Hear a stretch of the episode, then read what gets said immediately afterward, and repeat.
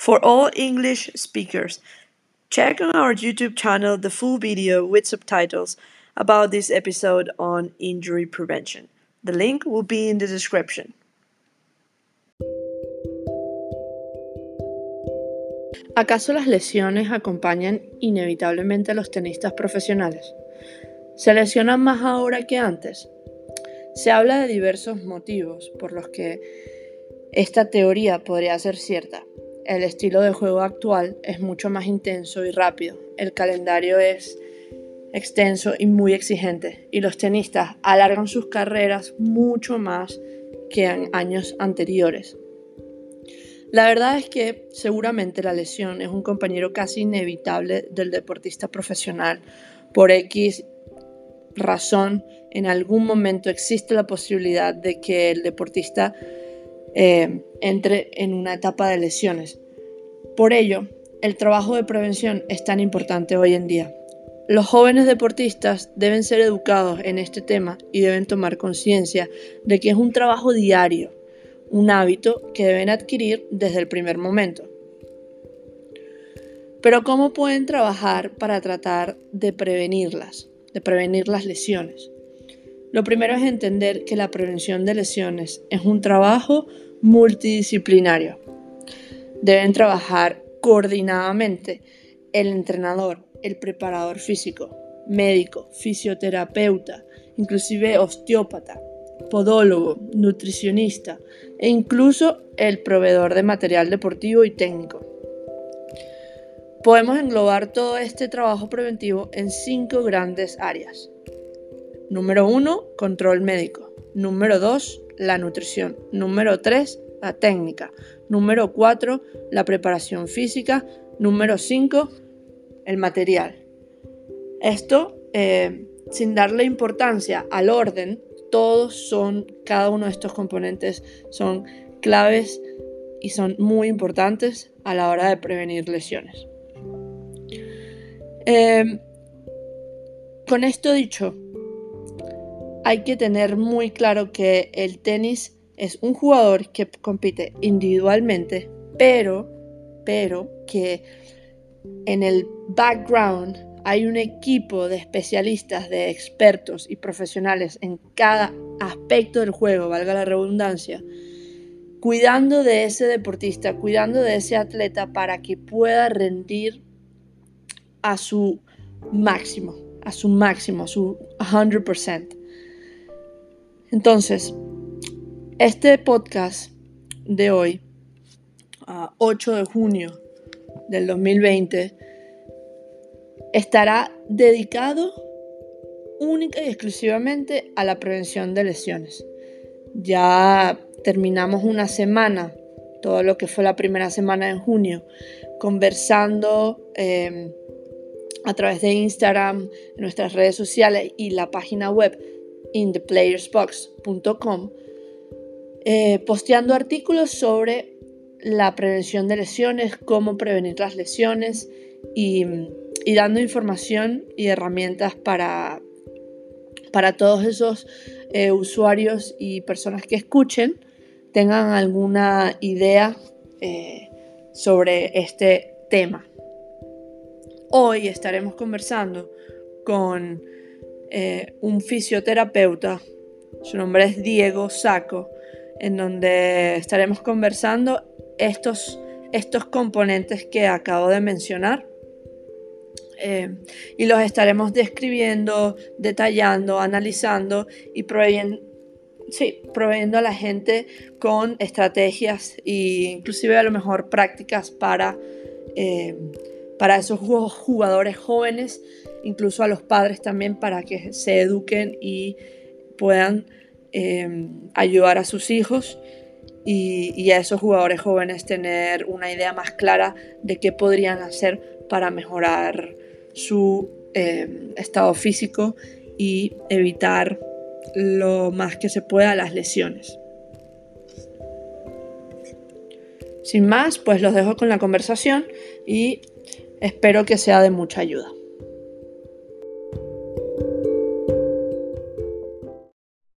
Hola Diego, ¿cómo estás? Bien, bien, Aimet. ¿Tú qué tal? Todo bien. ¿En dónde te encuentras ahora? Bueno, ahorita estoy, ahorita estoy acá en Elche, Elche, España.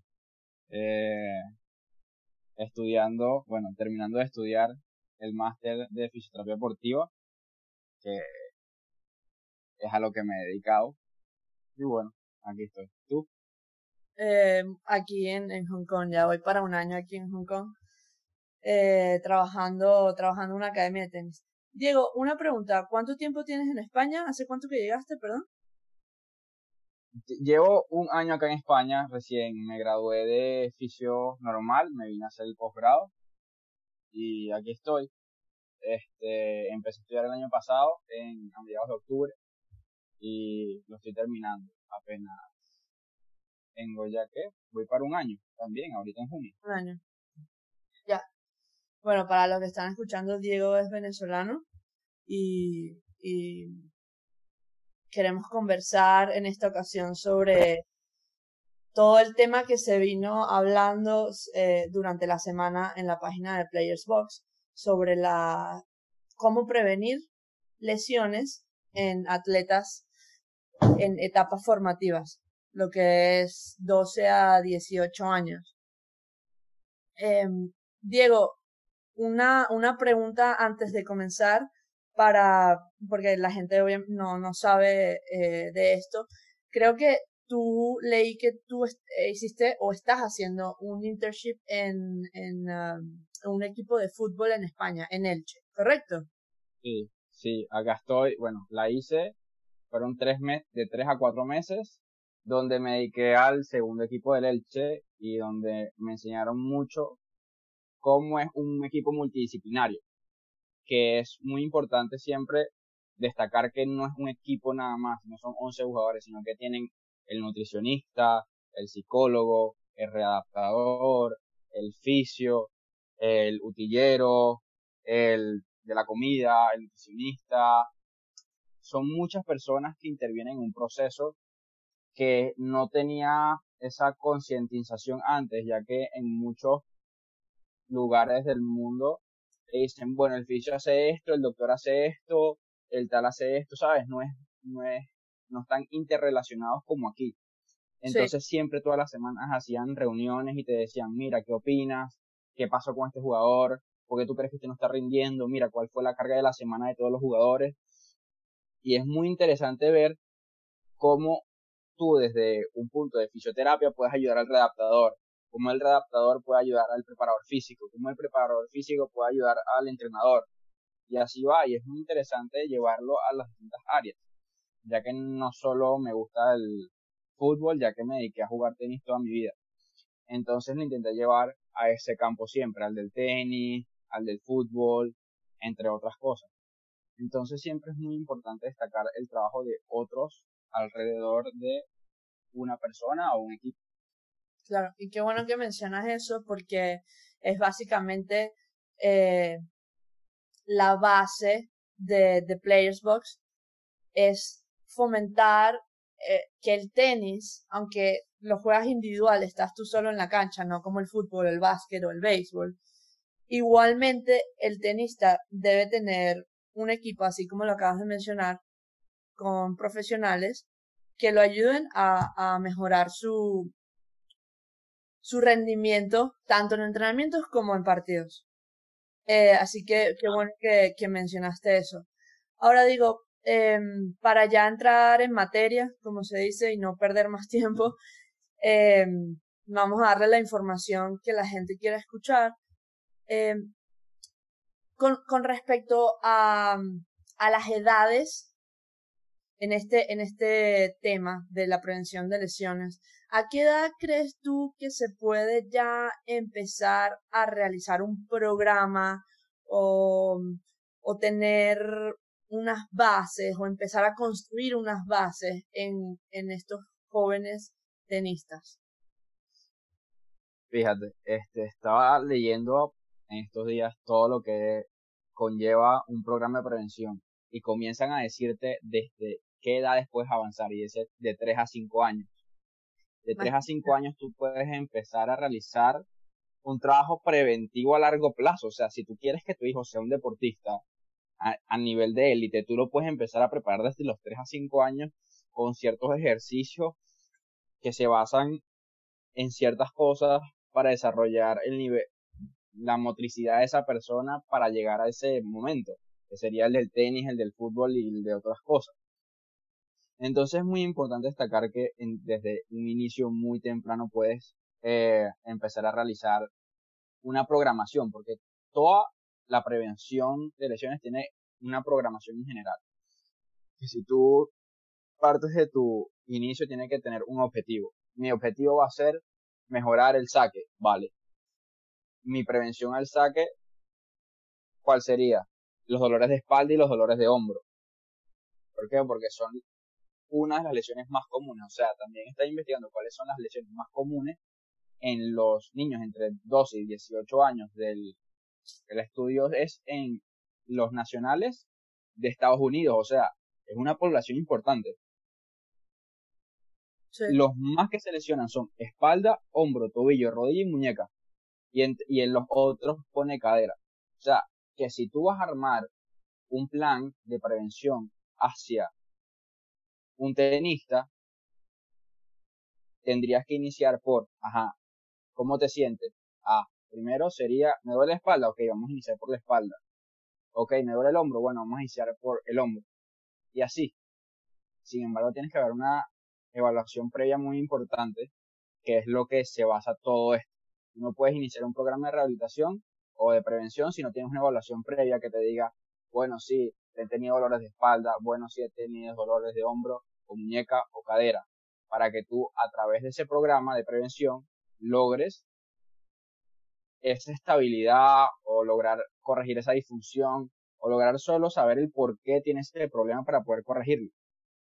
Entonces todo se basa con la evaluación. Y bueno, sí, responde a tu pregunta, iniciaría desde los 3 a los 5 años a iniciar un programa de prevención eh, basado en el movimiento en el movimiento para la mejora de la motricidad global de ese niño.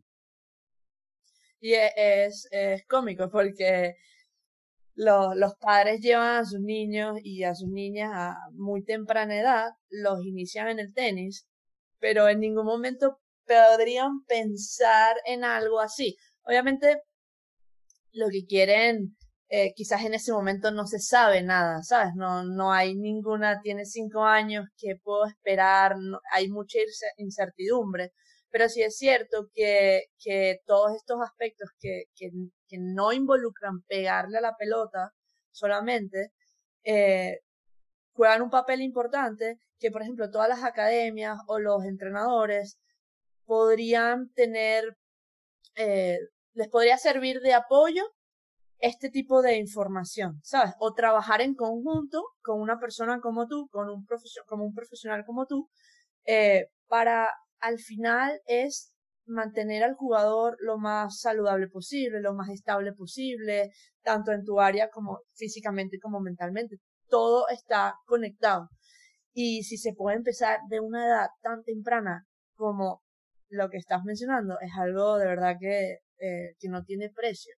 Imagínate el, cambio que puede marcar, la diferencia que puede marcar en un, en un y, y, además si tú no pretendes que tu hijo sea a largo plazo, bien. Es que si tú no piensas que sea tenista, es primordial que tú lo desarrolles globalmente, ya sea si se quiere dedicar a los 5 o 6 años que inicie con tenis al fútbol, o a la natación, o al básquet. Igual si tú tienes un desarrollo temprano a nivel motriz de tareas globales, él puede desarrollarse de mejor manera en cualquier deporte, que creo que sería esencial si tú quieres que tu hijo sea deportista. Y eh, ya pasando un poco a, a, después de los 10 años, bueno, a ver, desde esas edades, ¿hasta qué edad son eh, ejercicios generales, digamos? ¿Cuándo empiezan a hacer ejercicios más específicos. a partir de los 8 a los 12 empiezas a, realizar una programación más realizada, eh, más enfocada hacia el tenis, hacia el deporte que él quiere. y lo va desarrollando a tareas como más eh, enfoque a la rotación, enfoque a la, bueno, la fuerza va desde los 12 a los 18, ya sea más enfoque, y el enfoque principal de la fuerza es entre los 15 y los 17 años. Entonces, es importante destacar lo que tú vas a iniciar a partir de los 8 años con programas de fuerza que no son tan, que no se basan en la fuerza, sino que se basan, ok, en la fuerza explosiva, en la fuerza velocidad o, no sé, en la fuerza de aceleración, que son otras cosas que convergen todos, que es en la fuerza. Pero la fuerza en sí, en sí, que tú vas a tener cargas pesadas, donde vas a programar todos tus eh, objetivos en base a la fuerza, es de los 15 a los 17 años.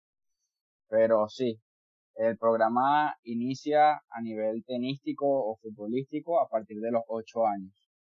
Y supongo que antes de entrar en esa etapa de, de la, de, las cargas, digamos, en un gimnasio, estas edades, 8 a 12 años, se debe hacer eso, un trabajo preventivo para cuando ese niño entre a recibir esas cargas, su cuerpo esté preparado.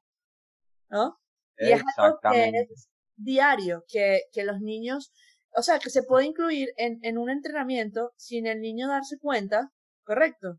Em, exactamente. trabajo diario, exactamente. disciplinario, o sea, que conlleva muchos aspectos dentro de lo que es la, la prevención de lesiones y, y que se puede hacer todos los días sin, sin, sin el jugador darse cuenta, pues los niños. Exactamente, tú los primeros 10 minutos de calentamiento, en vez de hacer un estiramiento o algo así, lo pones, ok, vamos a empezar a saltar de esta manera, en vez de saltar con los dos pies juntos, vamos a preparar la carga para que sea más lineal a tu cuerpo, que sea, ok, vas a saltar pero vas a caer más suave, no vas a caer con tanto peso, y son eh, comandos que tú le vas diciendo a tu niño o a esa persona que quieres desarrollar, que va adaptando hacia un futuro, que tú sabes, cuando ya tenga una carga alta o la sepa hacer y no sea tan dañina, y a nivel eh, biomecánico sea correcto y no sea tan estresante para las articulaciones, estresante para los músculos,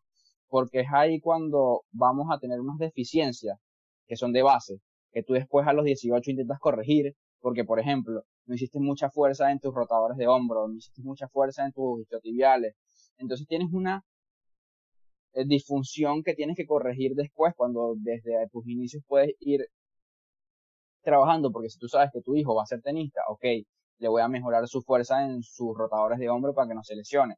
Si tú sabes que tu hijo quiere ser futbolista, le voy a mejorar sus eh, isquiotibiales para cuando corra. Eh, X, en fin de tareas específicas hacia cada deporte, que tú la tienes que ir trabajando poco a poco durante todos estos años, porque tú piensas que cuatro años se te van súper rápido. Entonces ya no tiene 12, sino que tiene 16 y le vas a cargar fuerza. Ajá, y a los 16 no tienes la, la fuerza en tu centro del cuerpo, en tu core, para cargar esa, eh, esa carga, entonces te lesionas la espalda. Es todo muy complejo que si tú lo llevas desde tus inicios, puedes tener un desarrollo a nivel profesional o a nivel tenístico élite súper importante en las edades que son críticas en el tenis, porque tú a los 16, tú estás pensando ya a profesional, o a los 18 ya estás pensando a profesional. Y si tú quieres ser profesional, ya tuvieras... Eso es antes, imagínate. O sea, bueno. Sí, sí. Eh, eh, es todo muy interesante y, hay creo que hay bastante desinformación o quizás sí eh, sí es, de, es desinformación o mitos son mitos. no son pegarle a la pelota sabes que es que es importante no todo es pegarle a la pelota.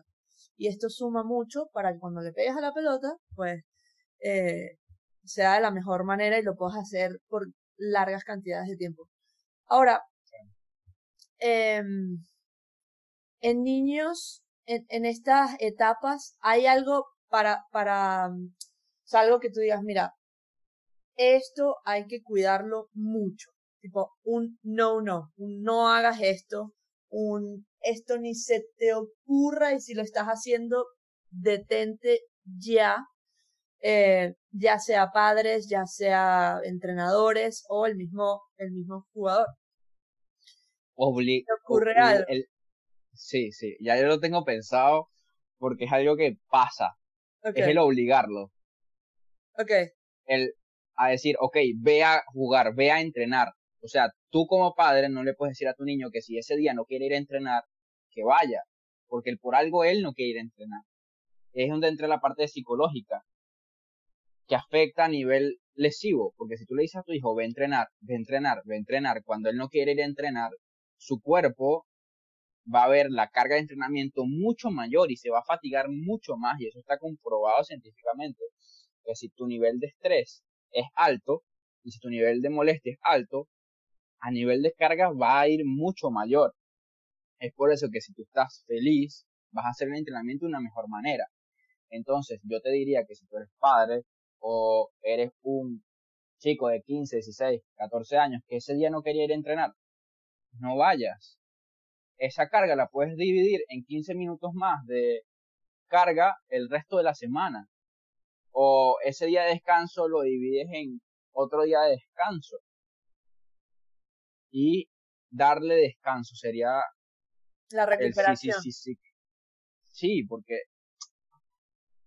si el niño está cansado y no quiere ir, debe ser por algo. Dale descanso. Entonces diría, el no darle descanso sería la otra cosa que no haría. Porque tú te pones cuántas veces vas a la semana. Sí, mientras más, el mito de mientras más es mejor es totalmente errado. Mientras más no es mejor. Mientras más hagas fuerza, mientras más hagas repeticiones, mientras más le pegues a la pelota no va a ser mejor. Porque si tú te cansas y le empiezas a pegar mal, vas a, crear un desarrollo cognitivo peor. Porque más repeticiones vas a hacer a un ángulo diferente de golpeo, a un ritmo diferente de golpeo que no es el que estás acostumbrado. Que sí deberías llegarlo porque el tenis es un deporte muy que llega a sus límites, sí, pero en tiempos adecuados, en momentos adecuados. Y eso. ¿Refieres a, mm, eh, entiendo que te refieres a a medir las cargas, planificar, planificar las cargas, los descansos, recuperación, descansos, cargas. Ok. Sí. Y ojo, recuperación, no, o sea, la recuperación no es me tiro en la cama y descanso. Hay muchas maneras de recuperarte, de recuperar tu cuerpo. Que ahí vamos a hablar de cosas que puedes hacer previo y después a tu a tus sesiones de entrenamiento, que serían, por ejemplo, un calentamiento, un eh, cool down, ¿sabes? Lo que, ¿cómo, podemos, ¿Cómo podemos volver el cuerpo a, a, a, la normalidad después de un entrenamiento o de un partido? Eh, ¿Sabes? Lo más importante. La recuperación y el, previo a un entrenamiento o un partido. Existen, existen dos recuperaciones. El, la recuperación no hago nada y descanso y la recuperación activa. Son dos recuperaciones que deberías tener en tu programa de entrenamiento constante. Por ejemplo, tu descanso sería tu descanso total del tenis sería sábado y domingo, pero tu recuperación activa puede ser un miércoles o un martes o un jueves de un día que hubo mucha carga, donde estabas exhausto el día siguiente, vas a hacer una recuperación activa. Que no es que no vas a hacer nada, igual vas a hacer ejercicio, puedes hacer ejercicios preventivos con ligas, ya depende de tu edad, ya depende de la programación de esa semana. O, por ejemplo, vas a pegar en vez de ser 10 pelotas, eh, 1000 pelotas de derecha y 1000 pelotas de revés y 1000 pelotas de tres sacas, vas a hacer 100. O solo te vas a enfocar en el saque. Es tener una adecuada programación por profesionales que se dediquen a eso, a que sepan que tú vas a mejorar si sigues esos parámetros. Y con respecto al cooldown y al warm up, eh, hay mucha, mucha, mucha contenido de sí, que no, mucha controversia. A ver, mucho depende del, del atleta. Si el atleta desea estirar, puede estirar. Que tú lo tienes que guiar en esos estiramientos para que no sean nocivos, sí. Que los estiramientos se han dedicado a ser, no, que pueden ser nocivos y se dedican a disminuir el tono y a la parte de rehabilitación, sí. ¿Cómo pero es ahí donde entra un, un entrenamiento, un estiramiento nocivo. Cuando son por más de 10 segundos y tienes que hacer o tener un partido a las 3 horas. Eso es algo que yo veía mucho cuando había, eh, hacía los torneos. Por ejemplo, tú estás en torneo y tú no paras. Son dos partidos diarios, tres partidos diarios, es mucho. Entonces tú, o sea, tú después de que tú sales de tu primer partido y te dicen, estira, ve y estira, ahí te están retrasando todos los procesos de recuperación activa que tenías, te lo están poniendo mucho más lento. Entonces, en ese partido vas a estar más lento en el, tu segundo partido. Tal vez al tercero estés bien, pero si no pasas de ronda. ¿Qué podría, qué podría ser? Eso es un buen caso. Salgo un partido, eso pasa mucho, tengo que jugar varios partidos en el día, salgo un partido, ¿qué hago después de un partido? Me toca jugar otro, y me toca jugar otro y un doble, por ejemplo, tres partidos en el día. ¿Qué podrías hacer? Tienes, sales de un partido, ganaste, te toca otro en, vamos a ponerle que dos horas. Dos horas que hay veces que te dan una hora. me voy a la piscina 15, 20 minutos. Ah, ¿qué haces en la piscina? Eh, como un trote suave. Ok. Algunas respiraciones, algunos ejercicios de derecha, de revés. Es como hacer tu cool down que harías, por ejemplo, tu trote. Lo más específico posible. Literalmente salgo con mi bolso de la Literalmente, ¿qué haría? Voy a donde mi papá. Papá, ¿qué hacemos? Bueno, el fisioterapeuta o el preparador físico o mi entrenador, el que sea, ¿qué va a hacer? Me dijo que hiciera esto. Por ejemplo. Lo primero, cómete algo. Porque quemaste muchas calorías. Ya eso forma parte de la, nutrición, pero forma parte de tu programa preventivo. ¿Vale? La nutrición.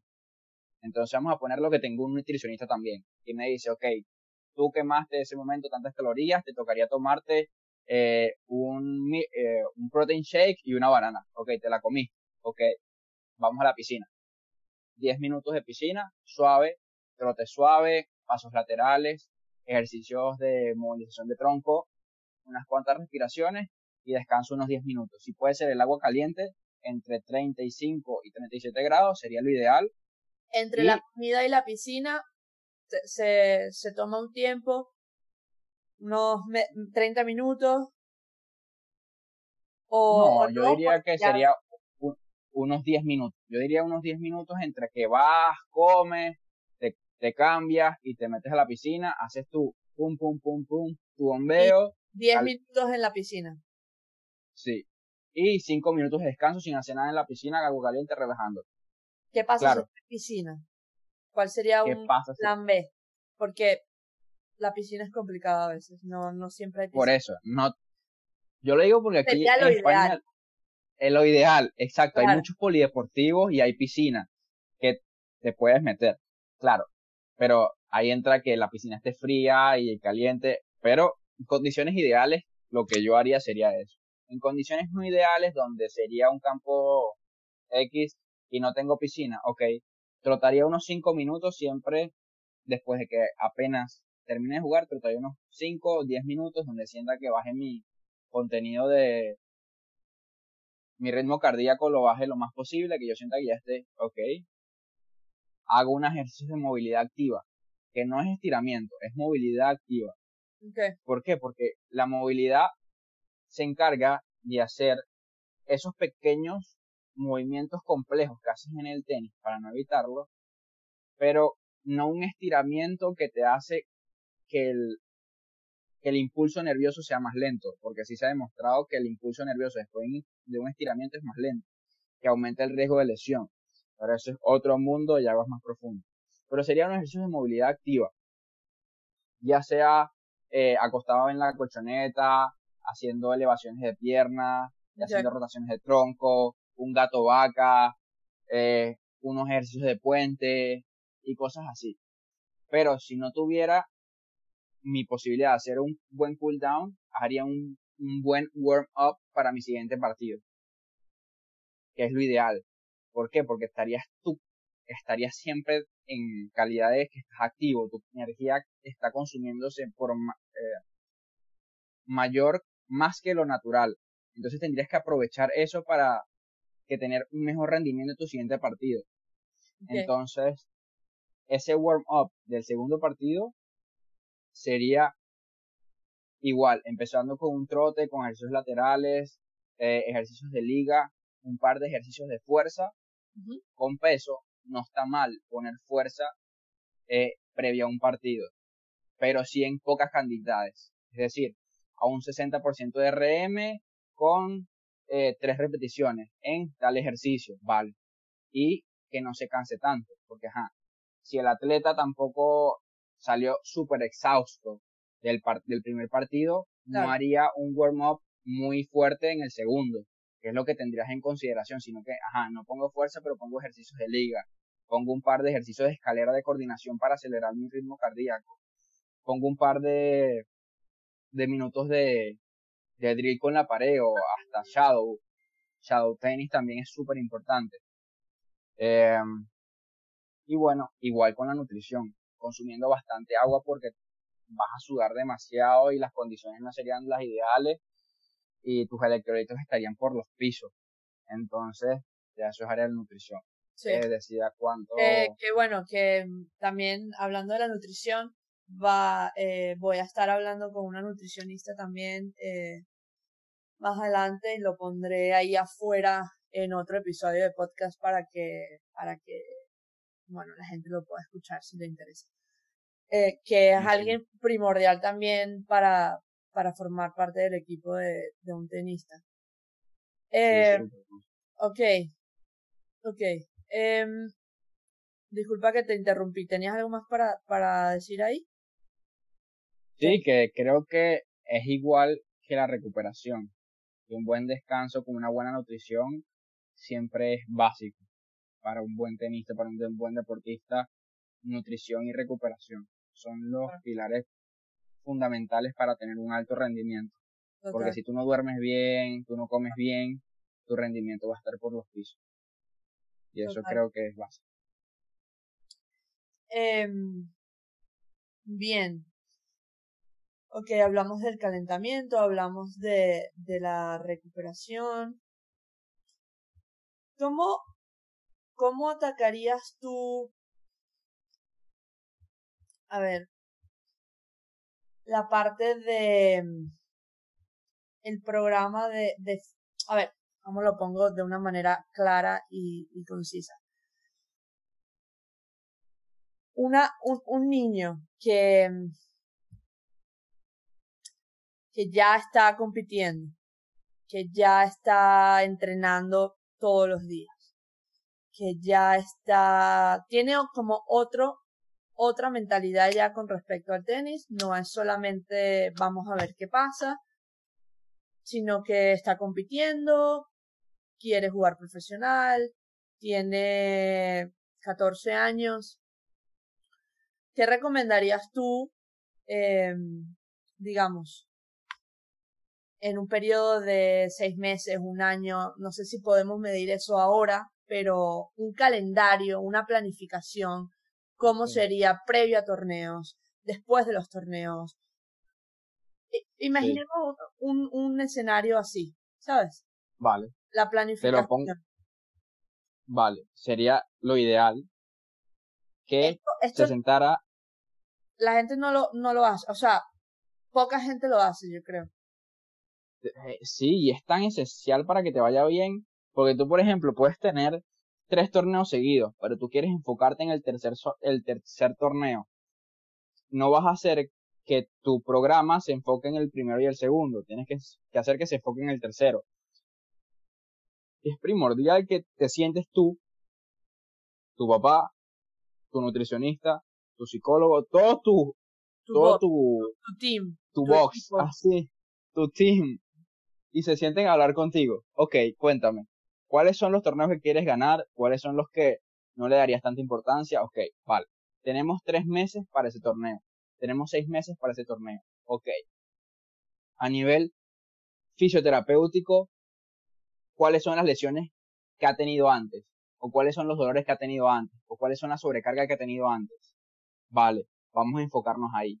Vamos a enfocarnos el primer mes a recuperar totalmente después de las cargas, porque vas a tener una carga muy alta, porque tu Strength and Conditioning Coach en tu programa pre, pre torneos te va a reventar, porque son los momentos donde hay más carga. Entonces, mientras hay más carga, mi proceso de recuperación, mis ejercicios de recuperación, eh, mi nutrición tiene que ser 100% del 110% súper leal a eso. ¿Cuántas horas en ese, esto es lo que se llama periodización, correcto? Exactamente. ¿Cuántas horas de, de ese entrenamiento previo, de, de, esa pretemporada o pretorneos o pre em, eh, tour, ¿sabes? Vas a hacer un tour de cuatro torneos, por ejemplo.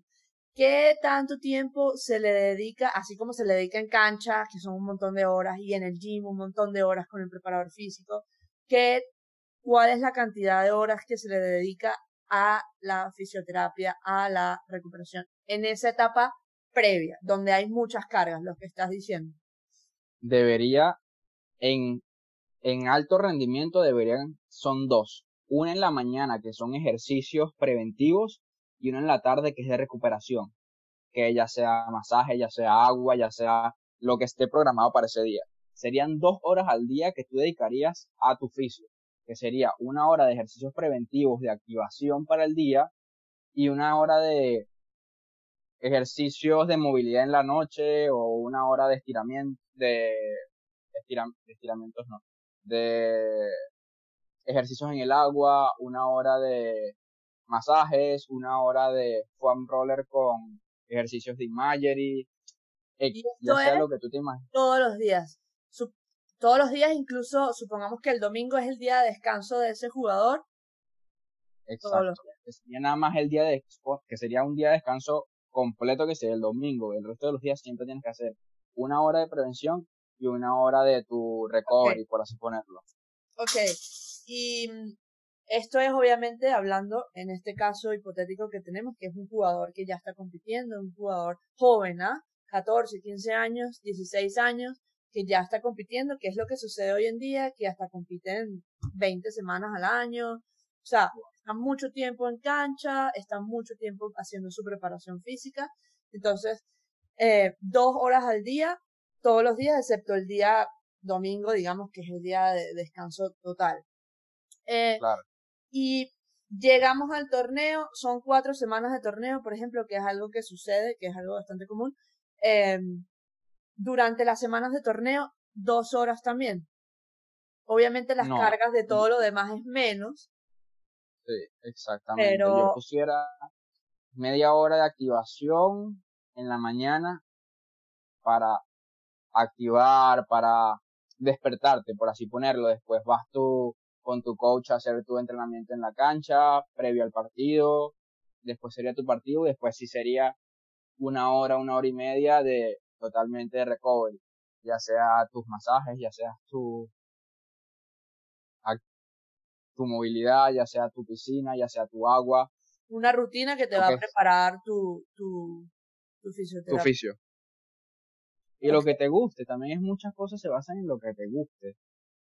Porque por más que yo te quiera poner ese día piscina y tú estás muy cansado para hacer piscina, se puede modificar y es lo que ese constante contacto y esa constante comunicación entre el atleta y el fisio es el más importante de todos, porque el fisio es el mejor amigo del entrenador y del psicólogo y del nutricionista para saber si el atleta está cumpliendo con todo, porque somos los que tenemos más contacto con él a nivel contacto, porque somos los que te damos el masaje, somos los que te cuidamos, somos los que te quitamos los dolores, somos los que te preparamos, ¿sabes? Y necesitamos tener un poquito de conocimiento de nutrición, de psicología, de entrenamiento. ¿Por qué?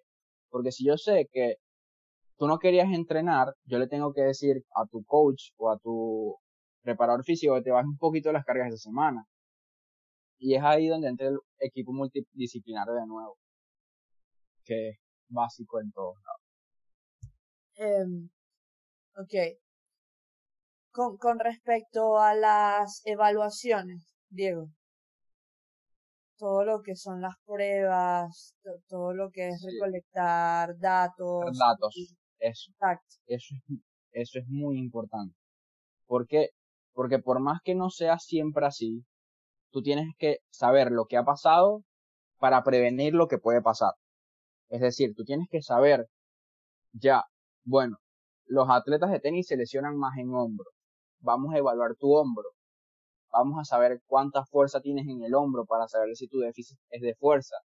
Vamos a, vamos a ver cuál grupo eh, muscular tienes más, más contraído, o por así ponerlo, porque la palabra no sería contraído, que cargado. sería cargado, por así ponerlo. ¿Y por qué se carga? Porque si tú me dices, no, es que siempre se me carga eh, la pantorrilla izquierda, algo está pasando en esa pantorrilla izquierda. Vamos a evaluar. En la evaluación tenemos distintos tipos para hacerlas, que tenemos la FMS, que se encarga de ir desde lo más completo, que sería movimientos generales, por así ponerlo, que los vas llevando más específicos. Ok, no lograste hacer este movimiento, o en este movimiento tu espalda se mantuvo muy recta. Ok, significa que tienes que hacer un poquito más de movilidad de espalda. Y de ahí deriva los test más específicos, que serían, ok, tienes mala movilidad de espalda, en la zona media, en la zona alta o en la zona baja, en la zona baja. ¿Será por eso que te genera el dolor? Y es ahí donde tú vas atando los puntos y buscando la manera de ayudar a ese atleta para cuidarlo y que no tenga ese dolor a través de la evaluación. También tenemos la otra, que es la de la doctora Sarman, que hace lo mismo, que evalúa grupos musculares completos, si hay disfunción, si no hay disfunción, si están más cargados que otros, y ahí es donde tú vas, ok, la zona media la tienes débil. ¿Por qué la tienes débil? ¿Será que no haces muchos ejercicios de fuerza de la zona media? Y ahí es donde tú vas a atacar los puntos y programar toda tu ejercicios preventivos, porque tú no puedes darle la misma receta a todo el mundo. Eso está mal. Tú tienes que ser singular con cada persona, porque tú puedes ser total, total. Y en eso se basa cada test, en ver en qué es tu déficit. Porque tú tal vez tengas una, un fémur más grande, más largo que otro y por eso tengas más carga en esa pierna que otra. Y tan sencillo como eso tú no lo sabías y le pusiste más carga. Y en eso se basa la prevención, en tener muy buena evaluación para evitar las lesiones en un futuro. Y Diego, esta evaluación, estas pruebas se pueden hacer vía digital o tienes que estar con la persona. Obviamente supongo que estar con la persona es un valor agregado, pero es posible hacerlo a distancia. Si un jugador no está contigo, si el jugador está en un torneo y no puede llevarte a ti personalmente y, y ¿sabes? Es posible hacerlo digitalmente, digamos. Lo bueno es que todo el mundo tiene un teléfono y una cámara al lado. Claro. No, no, no es tan difícil como pensáramos en otro momento que, ah, pero es que la foto se ve mal. No, tú puedes grabar un video. Un video análisis, un video, claro. Un video, hasta hay teléfonos que sacan 8K de video, o sea, no me puedes decir que no se va a ver porque hasta por frames por segundo, ahorita los teléfonos trabajan que si los 60 frames representan tanta velocidad en ese momento. Entonces, es complejo, pero tú lo puedes llevar a cabo. Ok, te moviste más en esta zona, o en este momento de este ejercicio te rotaste hacia acá. Vamos a intentar rotar hacia esta, hacia la forma contralateral, haz 10 repeticiones y volvemos a hacer el ejercicio ok, se corrige, ya sabes por qué viene el problema, por una falta de rotación en esa zona. Entonces tú vas a programar tu sesión de rehabilitación enfocada a esa rotación. Y después tú ves, mira, cómo te sentiste en el campo. Bueno, en este caso sería la cancha. ¿Cómo te sentiste sacando? Que vamos a poner el caso de, tengo un dolor lumbar. Ok, tienes un dolor lumbar. ¿Has hecho alguna vez ejercicios para la zona lumbar? No, vamos. ¿Has hecho ejercicio de movilidad para la zona lumbar? No. Otro punto negativo. Ok. ¿En qué basaría mi prevención de ejercicio? A, a, priori, a ejercicio de movilidad y fortaleza de la zona lumbar. Claro, sería individualizado a ese, a ese tenista. ¿Por qué? Porque puede ser que el de, el de fútbol sea diferente o el de básquet sea diferente, lo que sea, pero como estamos enfocando en tenis, sería a la zona de hiperextensión, porque mucha gente cuando hace el saque se hiperextiende, que hace una pequeña curvatura extra en la, en la zona lumbar que genera hiperpresión en los discos, que eso genera mucho más deterioro. ¿Que se puede corregir? Sí. ¿Que se puede prevenir? Sí. ¿Que lo podemos trabajar? Sí. Entonces, si las tres respuestas dieron positiva, ¿por qué no hacerlo? Es tan básico como tenemos que ponernos las pilas para generar un buen programa preventivo y se va a solucionar el problema. Siempre ese, ese monitoreo hacia el jugador de, mira, todos los días, ¿cómo te sentiste hoy? ¿Qué pasó y tal? ¿Te sentiste bien? ¿Te dolió algo? No, bueno, todo bien, perfecto. No, mira, sabes, cuando estaba sacando, así me sentí algo aquí, bueno, haz esto, qué sé yo, no sé, yo diciendo cosas, yo de fisioterapia no sé nada, pero sí te puedo decir que hay veces, mira, me dolió algo aquí de repente, no sé, de la nada. Claro, y ahí es donde vemos. Esa comunicación también es importante, que el jugador a veces no dice las cosas y esa comunicación para que el experto pueda tener ese, esa, eh, ese feedback cómo monitorear a una persona, la comunicación es muy importante y, y debe ser aplicada en un día a día. Y, y cuando la tienes de allá para acá y de aquí para allá, ¿sabes? y eh, cuando la tienes a un WhatsApp de distancia o a un correo de distancia, o sea, no te cuesta nada decir, Ficio, hoy en, en sacando me molestó mi rodilla, mi rodilla izquierda, vale. Eh, ¿Hiciste tu ejercicio preventivo? No pudiera ser una causa. Ok, vamos a evaluar. ¿Te molestó en esta zona? Sí. En los niños es muy común que duelen las rodillas. Una de las cosas de crecimiento que se le asigna el crecimiento. Pero hay tantas opciones que pueden prevenir eso que no se hace. ¿Por qué? Porque no se va a las personas que se deberían ir. Muchas veces cuando tú vas a la rodilla te vas a un doctor, él dice crecimiento. Tal vez el fisio dice falta de movilidad o más carga de un de una parte del cuádriceps que otra. Y el preparador físico te va a decir, eso es falta de carga excéntrica en el tendón que te duele, que es muy importante. Entonces tienes tres opciones que pueden ser y que deberías guiarte por esas tres. Claro. Yo, de verdad que con el tema de la rehabilitación siempre he, eh, tenido muy buenas referencias y, muy buenas experiencias. Porque yo tuve un accidente en el yo, yo soy derecha, juego tenis con la derecha. Y tuve un accidente en eh, automovilístico y me rompí tres ligamentos del hombro derecho, los ligamentos acromioclaviculares. Eh, Me romp, ah, bueno, me rompí la muñeca y, y mm, todo en la parte derecha, pues te quiero decir. Y la verdad que no parecía que, que había solución, o sea, que iba a volver a jugar. Me operaron, porque me tenían que operar, no había otra manera, ¿no?